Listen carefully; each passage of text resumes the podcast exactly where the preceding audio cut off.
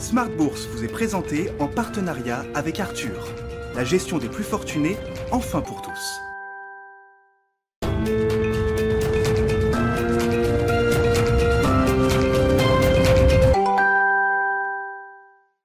Bienvenue dans Smart Bourse, votre double dose quotidienne de marché en direct sur Bismart. Chaque jour à la mi-journée, 12h30, 13h et le soir, la grande édition pendant une heure à partir de 18h30. Au sommaire de cette édition de la mi-journée, des marchés européens qui se stabilisent. Le CAC 40 se stabilise un peu au-delà de son niveau d'équilibre, au-delà des 6500 points désormais, avec euh, des marchés qui sont dans, dans l'attente d'un grand rendez-vous euh, ce soir du côté de la Réserve fédérale américaine avec la publication euh, du compte-rendu de la dernière réunion de politique monétaire le CAC se stabilise donc, je le disais, euh, avec euh, parmi les faits marquants de la journée une introduction en bourse. On est dans une séquence intense en matière d'introduction en bourse, encore au moins jusqu'aux premières semaines de, juillet. D'autres sont prévues la semaine prochaine, mais aujourd'hui c'est Spartoo qui débute timidement, d'ailleurs il faut le dire, hein, sur le marché d'Euronext Growth. Pas d'envolée pour la première cotation du euh, spécialiste historique de la vente en ligne de chaussures. Le groupe a levé près de 25 millions d'euros et pèse en bourse plus de 100 millions d'euros aujourd'hui pour son premier jour de, cotation. Et puis je le disais, le grand rendez-vous du jour,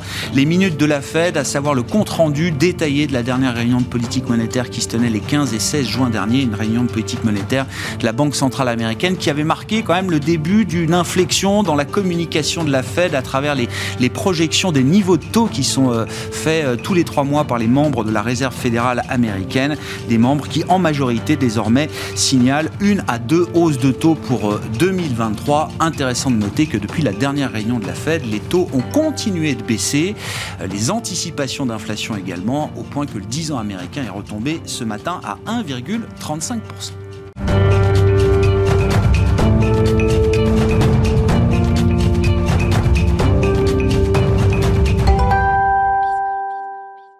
Tendance, mon ami, chaque jour à la mi-journée, les infos clés résumées par Nicolas Pagnès depuis la salle de marché de Bourse Directe. La tendance est toujours dans le vert à la mi-journée sur le CAC 40 avec un indice parisien qui reprend quelques points après le recul de près de 1% sur la séance d'hier. Les investisseurs parisiens qui attendent aujourd'hui la publication des minutes de la Fed afin d'analyser dans le détail les discussions qui se sont tenues lors de la dernière réunion de politique monétaire de la Réserve fédérale américaine, euh, réunion de politique monétaire qui a abouti à l'annonce d'un potentiel relèvement des taux donc de la Fed en 2023. On note en attendant que la prudence domine sur les marchés, les rendements obligatoires continue à se détendre. Le taux à 10 ans américain est à 1,35% à la mi-journée, euh, tandis que l'OAT à 10 ans en France continue lui de reculer à 0,05%. Côté statistique à présent, les investisseurs ont pu découvrir des prévisions économiques de la Commission européenne qui tablent sur une croissance de PIB de 4,8% en 2021 puis de 4,5% en 2022 au sein de la zone euro. Des prévisions qui sont revues à la hausse par rapport aux estimations au printemps dernier. Euh, des, une révision à la hausse dû en partie à la contraction moins forte que prévue du PIB de la zone euro au premier semestre.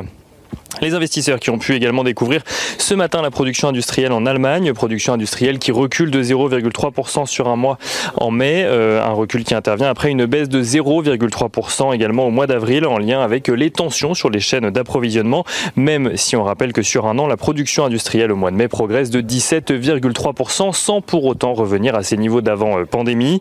En France, on a également découvert le déficit commercial qui se creuse au mois de mai, il passe de 6,3 milliards d'euros à 6 euh, donc au mois d'avril, pardon, à 6,8 milliards d'euros au mois de mai. Euh, les importations comme les exportations ont légèrement reculé sur la période.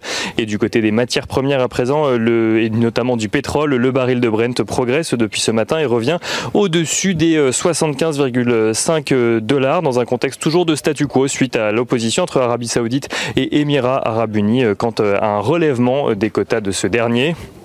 Du côté des valeurs à présent, les investisseurs parisiens ont pu suivre EDF, EDF qui revoit son objectif de bénéfice d'exploitation à la hausse pour 2021 à cause notamment d'une nouvelle estimation de production nucléaire en France. Veolia estime de son côté que le projet de la prise de contrôle de Suez devrait être mis en œuvre avant la fin de l'année. Les mois de novembre ou de décembre sont évoqués. Le groupe prévoit par ailleurs une augmentation de capital de 2,5 milliards d'euros sur la période également afin de financer l'opération. On note que Arkema annonce de son côté une prise de participation participation dans Vercor, start-up spécialisée dans la production de batteries haute performance, un mouvement de plusieurs milliers d'euros afin d'accélérer son développement donc dans les batteries. Et on note pour finir que les plus fortes hausses du CAC 40 à la mi-journée sont signées ST Microelectronics, Essilor Luxotica ou encore Saint-Gobain, tandis que les plus fortes baisses sont signées Alstom, Orange, Renault ou encore BNP Paribas. Nicolas Pagnès qui nous accompagne en fil rouge tout au long de la journée sur Bismart depuis la salle de marché de Bourse Directe.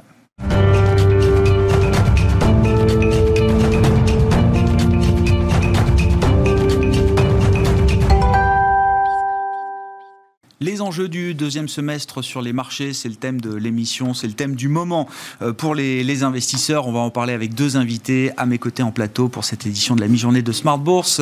Alice euh, Ducrot qui est avec nous, banquière privée chez Bordier et compagnie à Paris. Bonjour et bienvenue Alice. Bonjour Grégoire. Nicolas Chéron nous accompagne également aujourd'hui. Bonjour Nicolas. Bonjour. Merci d'être là, stratégiste chez Zone Bourse.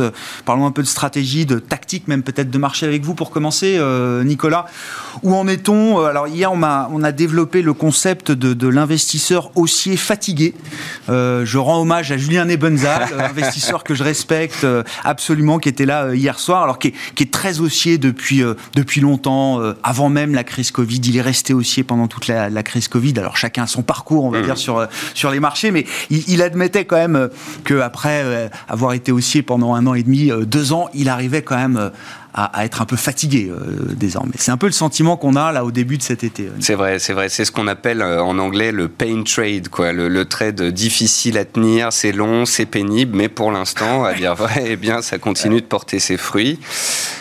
Alors il y a quand même une petite modification hein, par rapport à ce qu'on se disait ces derniers mois. On avait des indices qui montaient très fortement. Là, on s'est quand même stabilisé sur le 440 sous les 6700 points. C'est les plus hauts historiques en cours de clôture mensuelle datant de l'an 2000, donc c'est pas non plus du petit seuil. Euh, ce qu'on peut constater ces dernières semaines, alors, je vais vous introduire un nouveau concept. Ah. ça n'a rien de nouveau, mais c'est pour moi, c'est le concept de la normalisation. Ah C'est-à-dire qu'on est dans de l'exceptionnel, de l'historique. Quand on regarde les chiffres de croissance attendus au deuxième, au troisième trimestre, on est dans de l'exceptionnel sur les anticipations d'inflation qui sont sur des plus hauts de 15 ans, les PMI européens qui sont à des plus hauts de 15 ans, les indices de sentiment des investisseurs. Euh, donc, tout, tout est au top du top. Et je pense que voilà, on va peut-être avoir un, un retour à la normale, une inflexion, euh, des chiffres chinois qui commencent déjà un petit peu à ralentir étant donné que c'était eux les premiers à être repartis. On peut sous-entendre que peut-être qu'en Europe et aux États-Unis aussi, on aura un nivellement par le bas, voilà une stabilisation des chiffres d'entreprise, de la macroéconomie, etc. Du coup, moindre pression sur la Banque centrale. Parallèlement à ça, des taux d'intérêt qui retombent euh, assez fortement. Ah hein. Tout le monde attendait 2%, on est à 30, on est à 35. Hein, ah si on prend euh, tout ce qu'on nous disait il y, a, il y a 2, 3, 4 mois. Voilà, pour moi, ce, ce boom économique, c'est pas le début des années 20. C'est c'est six mois. Ouais, ouais. Voilà. C'est un rattrapage. C'est de l'exceptionnel. C'est l'effet rebond, gros trou d'air, effet rebond, retour à la normale. Et la normale, c'est du ventre mou, mm, hein, mm. historiquement. Donc, euh, ce qui est pas mal, c'est que ça a permis aux indices de faire des petites rotations sectorielles. Ouais. On a eu des, secteurs qui ont opéré des rattrapages là où la tech, alors la tech avait fait sa conso puis elle est repartie. Les bancaires ont souffert un petit peu de, de ce manque de dynamisme sur les taux et ont consolidé. Le luxe, depuis nous deux semaines, qui était quand même très fortement monté, avait besoin de respirer. Donc, voilà une sorte de, stabilisation du marché. Euh, c'est plutôt, c'est plutôt calme, c'est plutôt propre. Il n'y a aucune peur, il n'y a pas de, de tension. Bon, après, il faut dire aussi qu'il n'y a pas de volume et pas de volatilité. Là, il se passe vraiment absolument plus rien, quelle que soit la classe d'actifs, euh, du Bitcoin euh, à l'argent en passant par les actions. Est-ce que ces phénomènes de hausse qui, euh, qui s'épuisent après une séquence intense, effectivement, au moins depuis l'automne dernier, voire depuis le, point bas de, de mars 2020, c'est-à-dire que c'est un peu le phénomène de la bicyclette, quoi. C'est-à-dire quand on arrête d'avancer, quand ça arrête de monter, très vite, on se demande si ça va pas commencer à baisser et voire à fortement baisser. Comment vous évaluez justement le risque d'accident sur les marchés? Vous avez l'air assez serein dans votre discours, Nicolas. Hein. Ouais, ouais. On, bah, on ne peut pas ne pas l'être. En fait, euh, la situation actuelle est bonne. la phase de normalisation, vous dites, c'est pas un danger majeur finalement pour les investisseurs. Ah non, parce que ça va moins mettre la pression sur les banques centrales qui vont pas devoir être dans l'urgence de devoir monter les taux, arrêter le QE. On sait aujourd'hui que la hausse des indices, c'est la hausse des bilans des banques centrales, mmh. concrètement. Donc, euh, tant que le cash va, tout va. Donc, euh, c'est assez spécial. Après. Euh, je commence à devenir méfiant quand même. Ouais. Voilà. Pour moi, 6700 points, 6800 points, moi qui fais un peu d'analyse technique, on a des beaux canaux haussiers sur les indices. À 6700 points, on a touché le haut de canal, on stabilise à plat. Alors vous le disiez, quand on ne monte pas, on baisse forcément. En fait, non, en bourse et notamment en analyse graphique, mais c'est bon de le rappeler à vos auditeurs. 80% du temps, un actif est sans tendance. Et sur le 440, lorsque ce dernier est sans tendance, eh bien c'est parfait pour des gens qui veulent faire du stock picking et donc aller chercher des dossiers qui vont opérer des rattrapages ou des dossiers qui vont surperformer. Euh, on a actuellement des superbes entreprises. C'est marrant parce qu'on les avait nommées ensemble il y a six mois et c'est toujours les mêmes. Euh, du téléperformance, euh, les, Rémi Cointreau, les LDLC, enfin plus ou moins des valeurs moyennes, mais des dossiers qui sont ultra haussiers, qui continuent leur course, même quand l'indice ne fait rien. Et donc celui qui est dans une logique, l'investisseur un peu actif, particulier, qui veut justement faire ce travail de, stock picking. Il y, a encore des idées, euh, il y a encore euh, des, dossiers qui euh, ont de la valeur, sur lesquels il est intéressant d'être d'être positionné. Bah, je pense qu'il y a des dossiers que je parlais d'LDLC il y a un instant qui continuent de relever distribution de produits électroniques grand public. Hein. Ils vendent sur Internet, ils commencent à faire de la publicité en ce moment pour continuer d'avoir mhm. une bonne acquisition. Les, les, les, membres du board ont encore renforcé leur position il y a quelques semaines sur le dossier, donc ça, ça laisse entendre qu'ils sont quand même relativement confiants. Donc des dossiers comme ça, ou comme showroom privé dans le même style, euh, ça c'est des dossiers qui sont intéressants. Après, euh, c'est vrai que sur les thématiques qui ont été très utilisées ces derniers mois, là, ça piétine. Les matériaux de base, ça piétine. Les semi-conducteurs, ça piétine. Ça, on en parlait dès la fin d'année avec vous. Hein, oui, nous, on est dessus depuis novembre on les voit piétiner, mais encore une fois, piétiner n'est pas forcément baissé. Et on ne sait jamais qu'il y a encore une vague supplémentaire de hausse vers 6800 points. Donc pour l'instant, on, regarde tranquillement. On, a un coussin de performance, on va dire. Donc on ne se presse pas à sortir du marché, puisque, encore une fois, on entend souvent les gens dire Ah oui, oui, si ça baisse, euh, j'achète. Hein. Donc en fait, tout le monde veut acheter si ça baisse, et c'est pour ça qu'on ne fait que monter. S'il ne faut pas être pressé de sortir du marché, néanmoins, comment est-ce qu'on organise euh, son, portefeuille là pour essayer de passer un été euh, tranquille? Pour ceux qui euh, auront la chance de partir quelques jours, bon, toujours bien de quitter un peu les écrans de temps en temps aussi. Donc, comment est-ce qu'on organise son portefeuille bah, Avant, Grégoire, à ce type de question, je donnais une réponse. Euh, maintenant que j'ai rencontré quelques milliers d'investisseurs dans ma jeune carrière, euh, bah, il y a 1500 profils. Tout le monde fait différemment. Alors, la base, c'est de dire, vous voulez passer des vacances tranquilles et vous voulez pas être devant le smartphone à la plage et vous faire rouspiller. Bon, bah, faut peut-être tout simplement couper une partie des lignes spéculatives, encaisser celles où on a fait des beaux parcours, peut-être mettre des stops de protection sur certaines positions, vraiment pour pouvoir dormir tranquille, pour pouvoir aller faire du bateau dans les calanques. Il n'y a mhm. pas de réseau, on peut revenir 5 heures euh, plus tard ou on peut revenir le lendemain. C'est ça qui est important. N'oublions pas que la tranquillité d'esprit créée par ce type de période permet à l'investisseur de revenir avec euh, de nouvelles idées, avec de, des liquidités et de pouvoir encore mieux investir par la suite. Après, il y a une question de saisonnalité. Mhm sur le S&P 500, de janvier à juin, la saisonnalité sur 30 ans, janvier à juin on monte, juillet à octobre on consolide et on finit l'année en fanfare. Donc, étant donné les niveaux de prix, étant donné euh, voilà le manque d'inertie qu'on a, il suffirait de pas grand-chose, notamment malheureusement peut-être des nouvelles concernant le variant XY, Delta, Gamma ou autre, qui pourraient peut-être, euh, je ne sais pas, donner des, des, des petits contre-coups, mais pour partir en vacances, j'aurais tendance donc à créer une poche de cash. Mhm. Et puis, on dit souvent, couvrez vos portefeuilles. Alors, euh, le produit, un des produits les plus connus en France, c'est le BX4. On va shorter de l'indice. Euh, souvent, les gens en prennent trop, ils rentrent mal. Du coup, c'est pas forcément. Donc, le tracker. Euh, qui fait l'inverse du la, baisse du, la, baisse du CAC. En fait, plutôt que de couper des lignes dans votre portefeuille, et donc de moins souffrir d'une éventuelle baisse, vous allez acheter ce produit qui va monter quand le 440 baisse. Du coup, si le 440 monte, c'est comme une assurance. Vous avez payé votre assurance et puis mmh. vous, vous lâchez quelques euros, mais vos valeurs sont montées à côté. Si le 440 baisse, vos valeurs vont en souffrir, mais ce produit va monter et donc temporiser la chose. Je pense qu'à l'heure actuelle, il y a peut-être quelque chose de plus intéressant à faire, puisqu'il est complexe quand même de se mettre en face d'un train hein, sur les indices oui, Oui, ça reste aussi, vous l'avez dit. Euh, depuis deux jours, depuis le début de la semaine, je parle justement euh, des valeurs Covid. Euh, Eurobio, Biosinex, Novacite, Euromedis. On a Chargeur et d'autres, plus ou moins proches de la thématique Covid. Mais euh, c'est des valeurs qui sont très intéressantes. Elles sont toujours haussières depuis un an. Elles ont publié des résultats absolument énormes au dernier trimestre et tout le monde s'est dit le Covid s'est terminé, elles ont eu une belle croissance. Oui, c'est des boîtes qui, même sans Covid, en 2024-2025, vont avoir euh, des, des, bénéfices relativement importants et donc, en théorie, devraient avoir des belles valos. Mais depuis qu'elles ont publié leurs bons résultats récemment, elles ont été délaissées par le marché parce que les gens se sont dit c'est bon, tout le monde va être vacciné, on vend plus de matériel médical, on vend plus de masques, on vend plus de, tests, etc. Alors que au quotidien, là, toutes les semaines, on fait des records de vente et d'utilisation de masques et de tests, malgré euh, cette hausse euh, des vaccinations.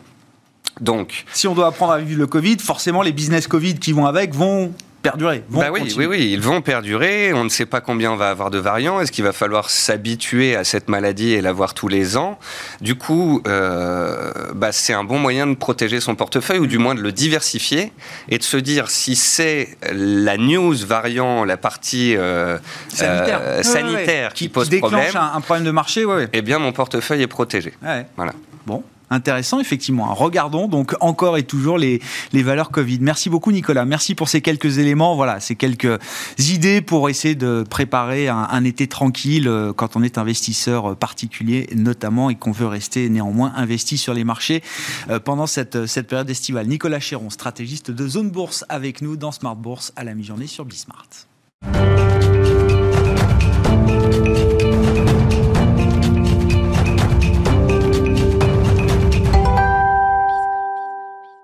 Et on prolonge donc cette discussion avec Alice Ducrot, je le rappelle, banquière privée chez Bordier et compagnie à Paris. Alice, euh, bon, c'est un peu la, même question, mais avec des éléments de réponse euh, qui, euh, sont peut-être aussi un peu fondamentaux. Quand vous regardez la situation de marché, là, en ce début de, de deuxième semestre, qu'est-ce qui vous intéresse et où est-ce que vous placez justement les enjeux importants là sur la deuxième partie de cette année 2021, que ce soit des enjeux très immédiats ou des enjeux de, moyen long terme?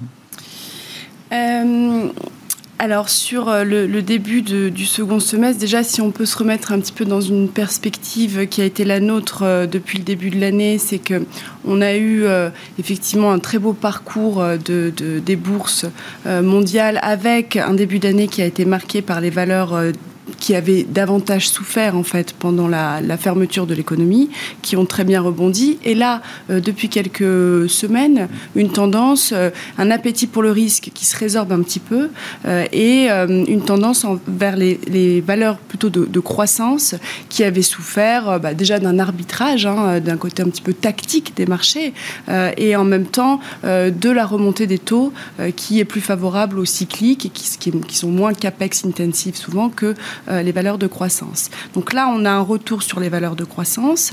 Euh, au niveau de ce que l'on projette pour euh, les semaines, les mois à venir, c'est évidemment dans un scénario et un contexte de euh, Covid euh, contrôlé. Euh, notre scénario central, c'est une stratégie vaccinale qui est efficace contre les variants et qui continue à se déployer. on, avait, on a eu un peu de lenteur au début sur la stratégie en Europe. Finalement, ça s'est mis en place. Maintenant, il faudra surveiller sur les émergents. On reste évidemment très très attentive à la situation sanitaire parce qu'en fait, c'est quand même la clé de voûte de mm. l'ensemble de mm. l'équilibre qui reste fragile. Mm. C'est pour ça, quand on entend des anticipations de remontée de taux, de, décisions un petit peu drastiques des banques centrales, je pense qu'il faut prendre du recul, sachant qu'on reste dans un univers sanitaire qui reste incertain. Euh, maintenant, ce qu'on va regarder dans notre euh, environnement, je me permettrai de rappeler peut-être après le, cadre d'investissement qui est celui de Bordier, euh, mais c'est déjà les publications semestrielles des entreprises qui vont commencer à la mi-juillet. Il me semble que c'est vers le 13 juillet avec les banques oh, américaines. Oui, oui. Voilà. Euh, Donc ça, pour nous, c'est très important parce que quand euh, on est investisseur, et nous, chez Bordier, nous sommes des investisseurs qui effectivement, restons très alertes sur le contexte macroéconomique qui est notre terrain de jeu, si j'ose dire. en même temps, nous, nous, sommes des stock pickers. Et c'est ce qu'on disait, la gestion active, en fait, bénéficie euh, aujourd'hui d'opportunités euh, avec des scénarios de croissance bénéficiaire qui, qui, vont, certainement être publiés sachant que euh, les publications pour le deuxième trimestre, donc la période qu'on vient de passer, devraient être excellentes euh, parce que ça a été le pic de croissance. On est arrivé au pic de croissance en Europe, euh, pic d'inflation peut-être, hein, c'est la grande question mm, mm. que se posent les marchés. mais donc cet aspect microéconomique qui va être validé et c'est ce que l'on cherche en tant qu'investisseur. C'est que les scénarios macro, c'est très important de les intégrer, de les analyser et de voir les facteurs de risque. Et on peut revenir dessus.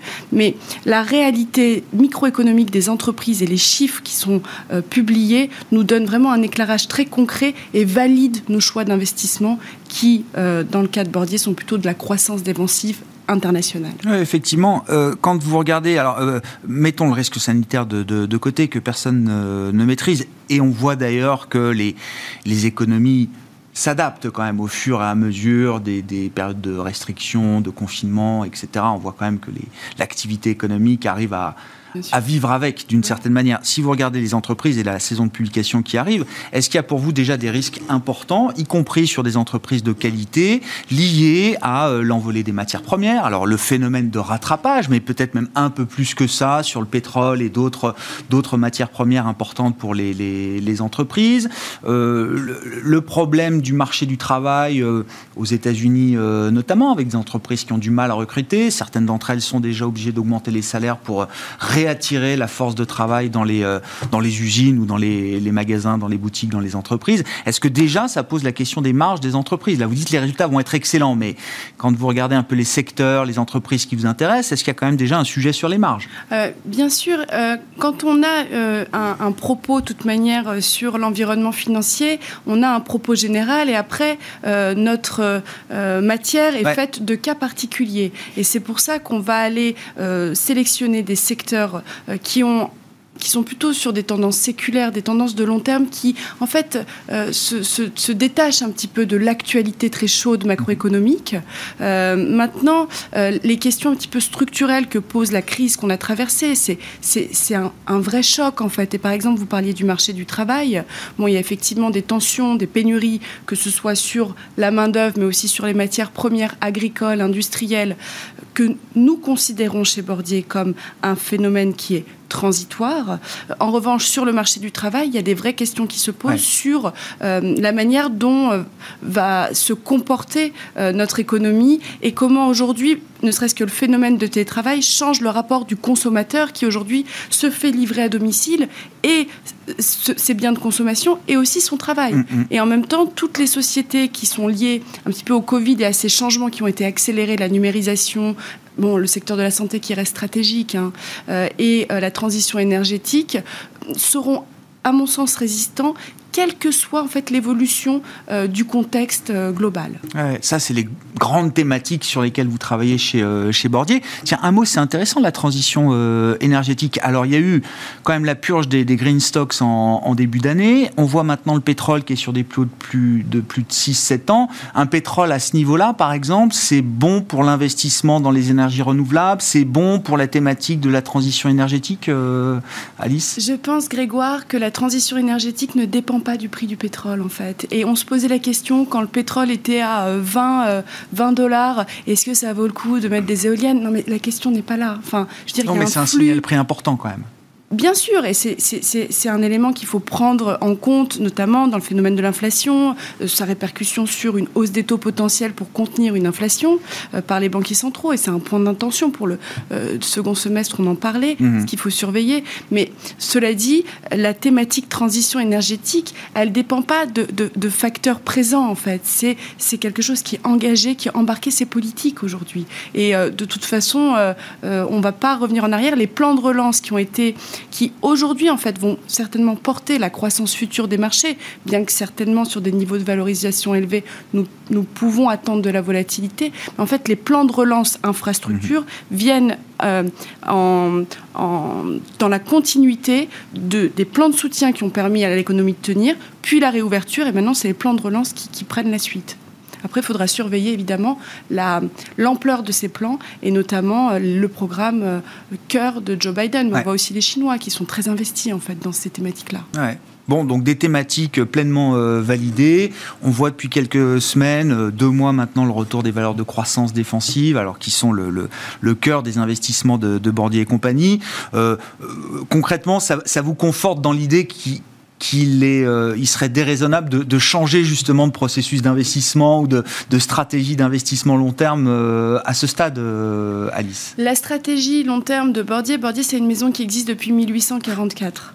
Bon, alors évidemment, le monde s'est transformé, mais si vous voulez, on n'est pas dans une vision courte des marchés. Donc évidemment, on va suivre la macroéconomie et les changements structurels, fondamentaux, même conjoncturels de, de notre économie pour avoir parfois des positionnements tactiques. Mm-hmm. Je veux dire, on, on n'est pas non plus euh, complètement off marché. Donc on va pouvoir jouer des tactiques sur des thématiques plus cycliques. On a des titres de qualité qui correspondent à nos critères de croissance défensive, mais en même temps qui participent de la reprise du cycle. Et là, j'ai une valeur qui me vient en tête. Par exemple, c'est Sika, une société suisse. Bordier, euh, c'est suisse. Nous avons beaucoup de sociétés suisses. Sika, euh, c'est vraiment, on joue les, plusieurs moteurs de, croissance. C'est la construction, hein, ciment, c'est ça. Hein, ciment et puis tout ce qui est matériaux, adhésif, euh, voilà, avec une forte culture de l'innovation et un budget euh, recherche et développement qui est très, euh, qui est très important.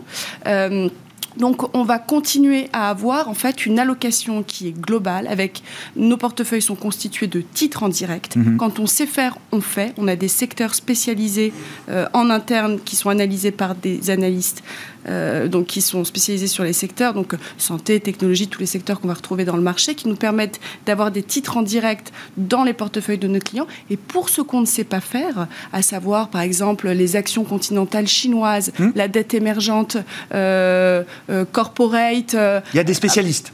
On, va passer par des fonds en architecture ouverte. Donc on a vraiment ce côté core holdings, titres en direct en portefeuille, tactique avec des titres satellites pour venir jouer des taux tendances un petit peu plus courtes, et puis fonds en architecture ouverte pour faire avec les meilleurs de la place, ce qu'on ne sait pas faire en interne. Ça, c'est la stratégie de fonds, le processus d'investissement de fonds de, Bordier.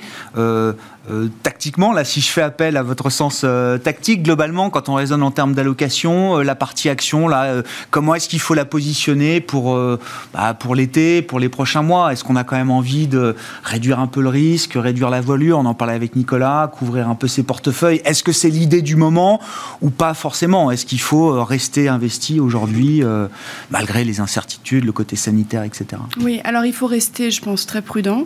Euh, il faut rester euh, mais ça, c'est le postulat de base d'une maison comme Bordier. Il faut toujours être très prudent, non non, non non, mais en même temps, on a une gestion qui est dynamique. je veux dire, quand il faut y aller, on sait aussi mettre du jus et aller prendre des trackers, aller prendre des positions. Et, voilà, plus prudent aujourd'hui qu'il fallait l'être il y a quelques mois ou quelques trimestres. des valeurs qui ont eu une belle progression, prendre des bénéfices, ça ne veut pas dire se dire cette valeur, elle n'est plus valable, mais prendre des bénéfices sur nos titres, reconstituer un peu des poches de cash parce qu'on regarde quand même un marché qui est très valorisé et un grain de sable et un black swan et une mauvaise nouvelle euh, n'est pas du tout pricé aujourd'hui mmh. dans le marché. Donc évidemment, je pense que garder un petit peu de cash pour pouvoir saisir des opportunités microéconomiques grâce à un bruit macroéconomique, c'est la bonne euh, tactique à adopter aujourd'hui. Ah et à ce titre, effectivement, la saison de publication de résultats, vous l'avez dit, qui commence la semaine prochaine aux États-Unis, sera très intéressante. Au-delà des, des chiffres des entreprises, des guidance, des perspectives qui sont offertes par les entreprises, c'est aussi les réactions de marché hein, qui seront toujours intéressantes à, suivre.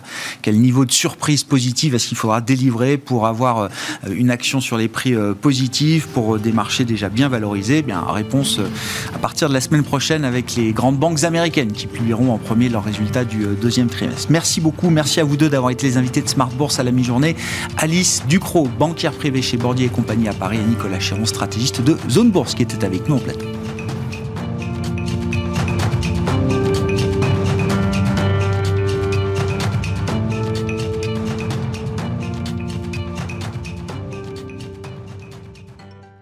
Smart Bourse vous a été présenté en partenariat avec Arthur, la gestion des plus fortunés, enfin pour tous.